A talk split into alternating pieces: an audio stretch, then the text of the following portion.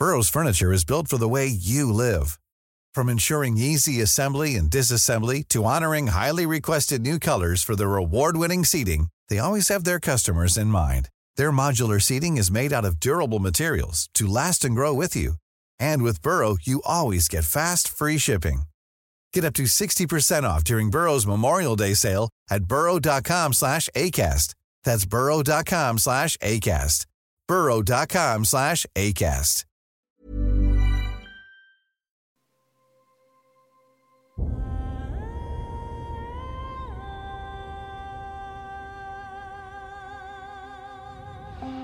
Einschlafen mit Tolkien ist dein Einschlaf-Podcast aus der epischen Welt von Der Herr der Ringe. Mach's dir gemütlich und lass dich von den Geschichten aus Arda und Mittelerde ins Land der Träume führen.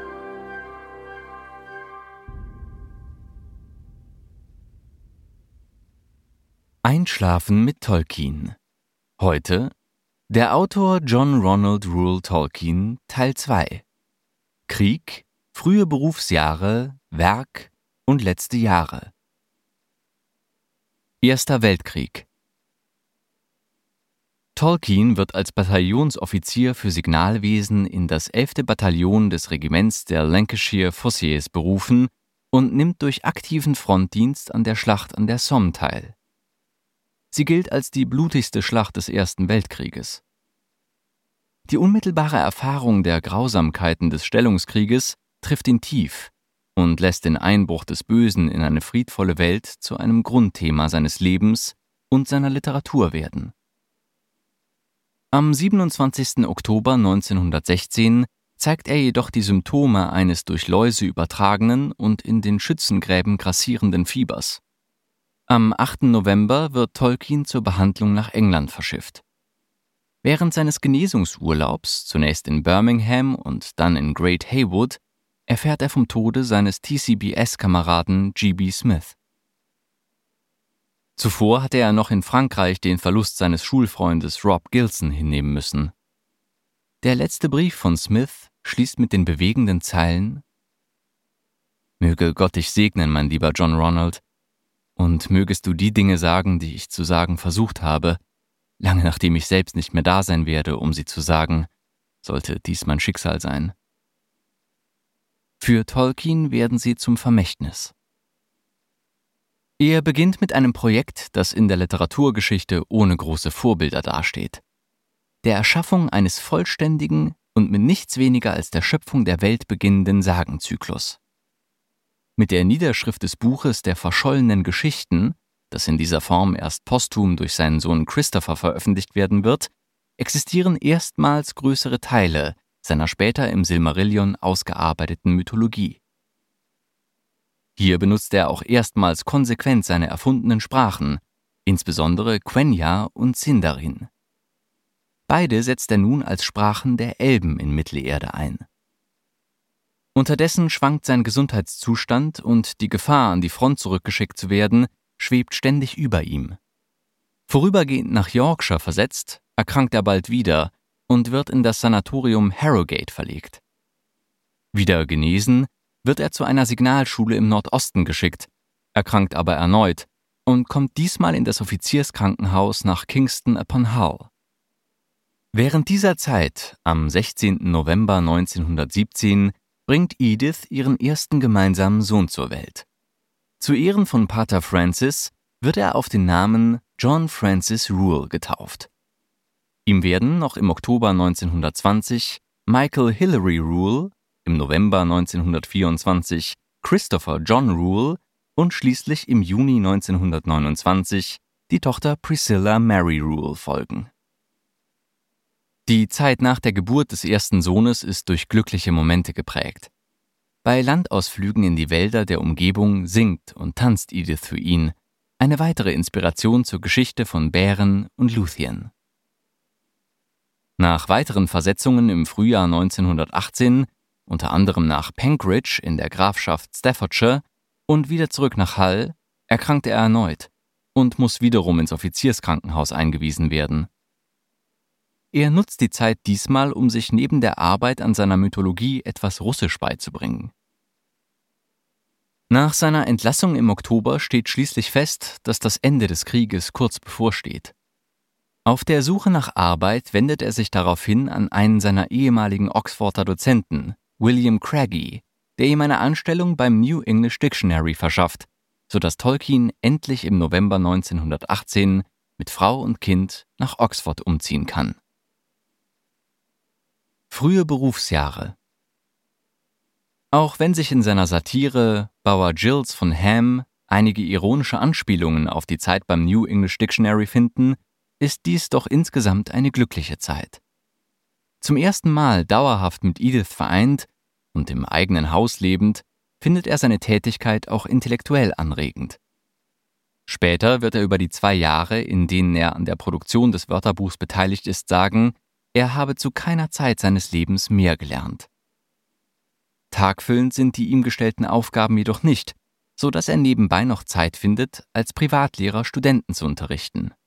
Eine Tätigkeit, die sich als lukrativ genug herausstellt, um im Jahre 1920 die Mitarbeit am New English Dictionary beenden zu können. Doch auch wenn die finanzielle Situation akzeptabel ist, hat Tolkien seinen Wunsch, eine akademische Laufbahn anzutreten, nicht aufgegeben. Da ergibt sich überraschend im Sommer des Jahres 1920 eine Möglichkeit. In Leeds ist die Stelle eines Reader, einer Art Juniorprofessor, am Institut für englische Sprache frei geworden.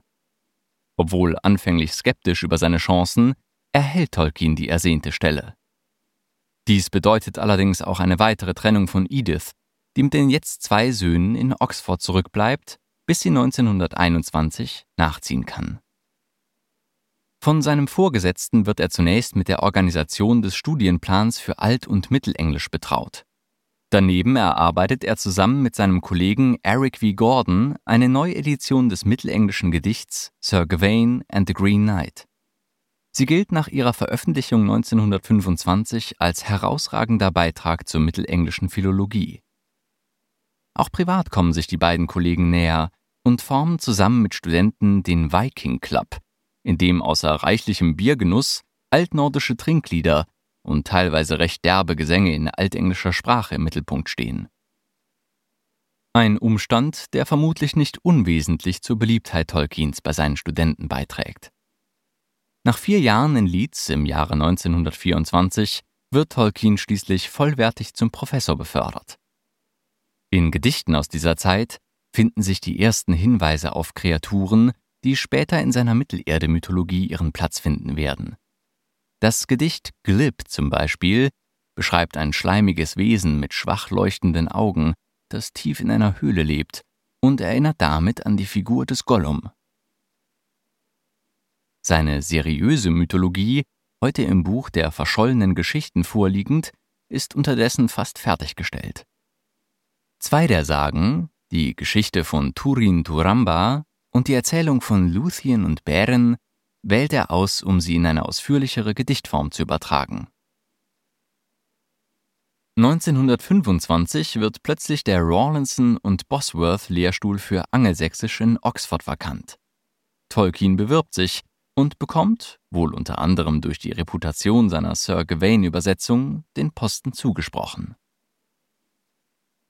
Der kleine Hobbit und der Herr der Ringe In den frühen 1920er und 1930er Jahren beginnt er seinen Kindern regelmäßig fantasievolle Geschichten zu erzählen, die allerdings meist außerhalb der Mythenwelt spielen, an der er zu dieser Zeit bereits ernsthaft arbeitet.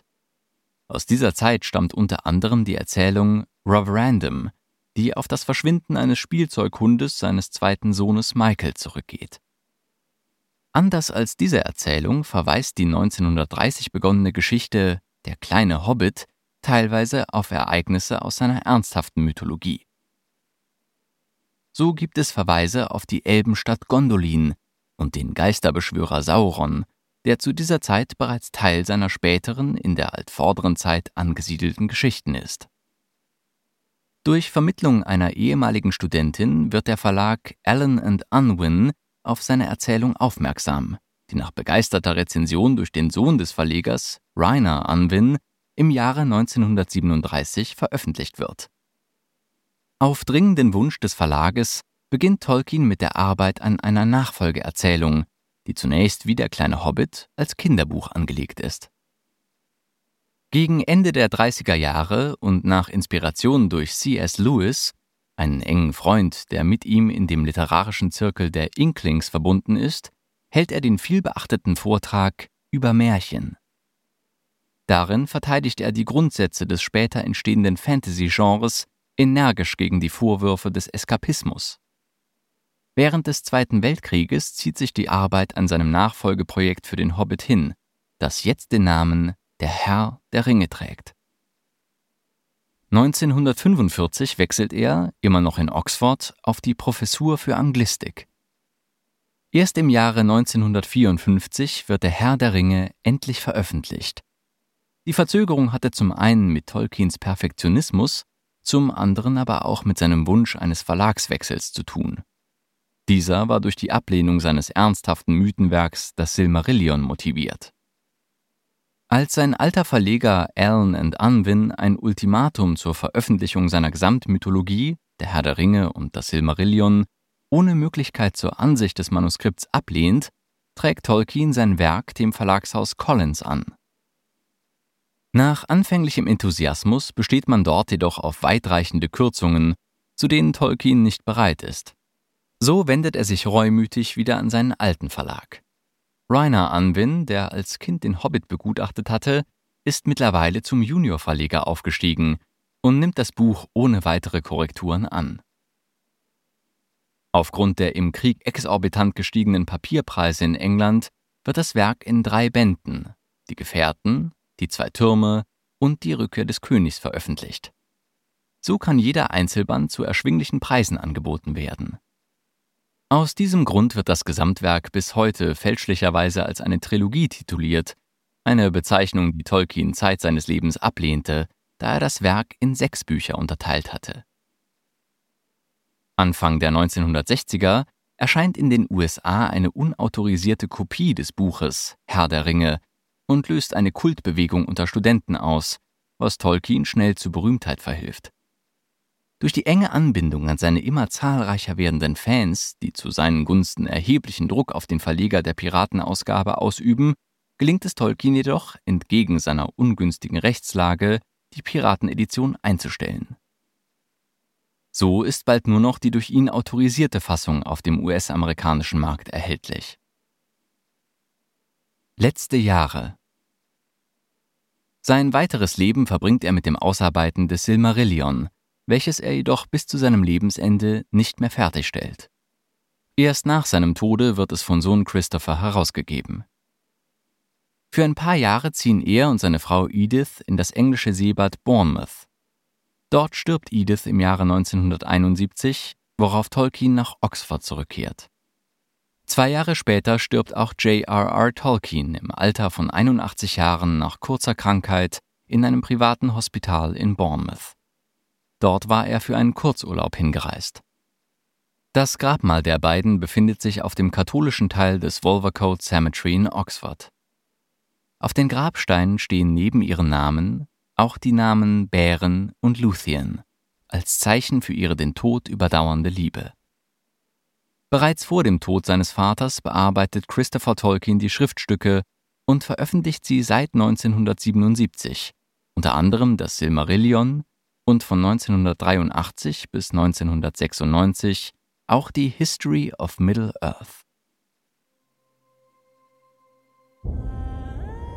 Na, immer noch wach? Wenn dir dieser Podcast gefällt, lass uns gerne ein Abo und eine Bewertung in deiner Podcast-App da. Und folge uns auf Instagram at Einschlafen mit Podcast.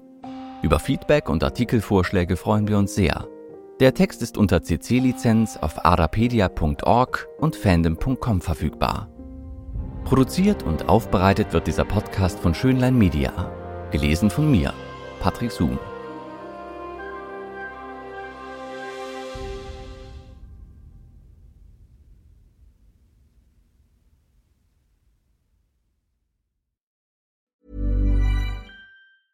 A lot can happen in the next three years. Like a chatbot may be your new best friend. But what won't change? Needing health insurance. United Healthcare Tri Term Medical Plans are available for these changing times Underwritten by Golden Rule Insurance Company, they offer budget-friendly, flexible coverage for people who are in between jobs or missed open enrollment. The plans last nearly three years in some states, with access to a nationwide network of doctors and hospitals. So for whatever tomorrow brings, United Healthcare Tri-Term Medical Plans may be for you. Learn more at uh1.com.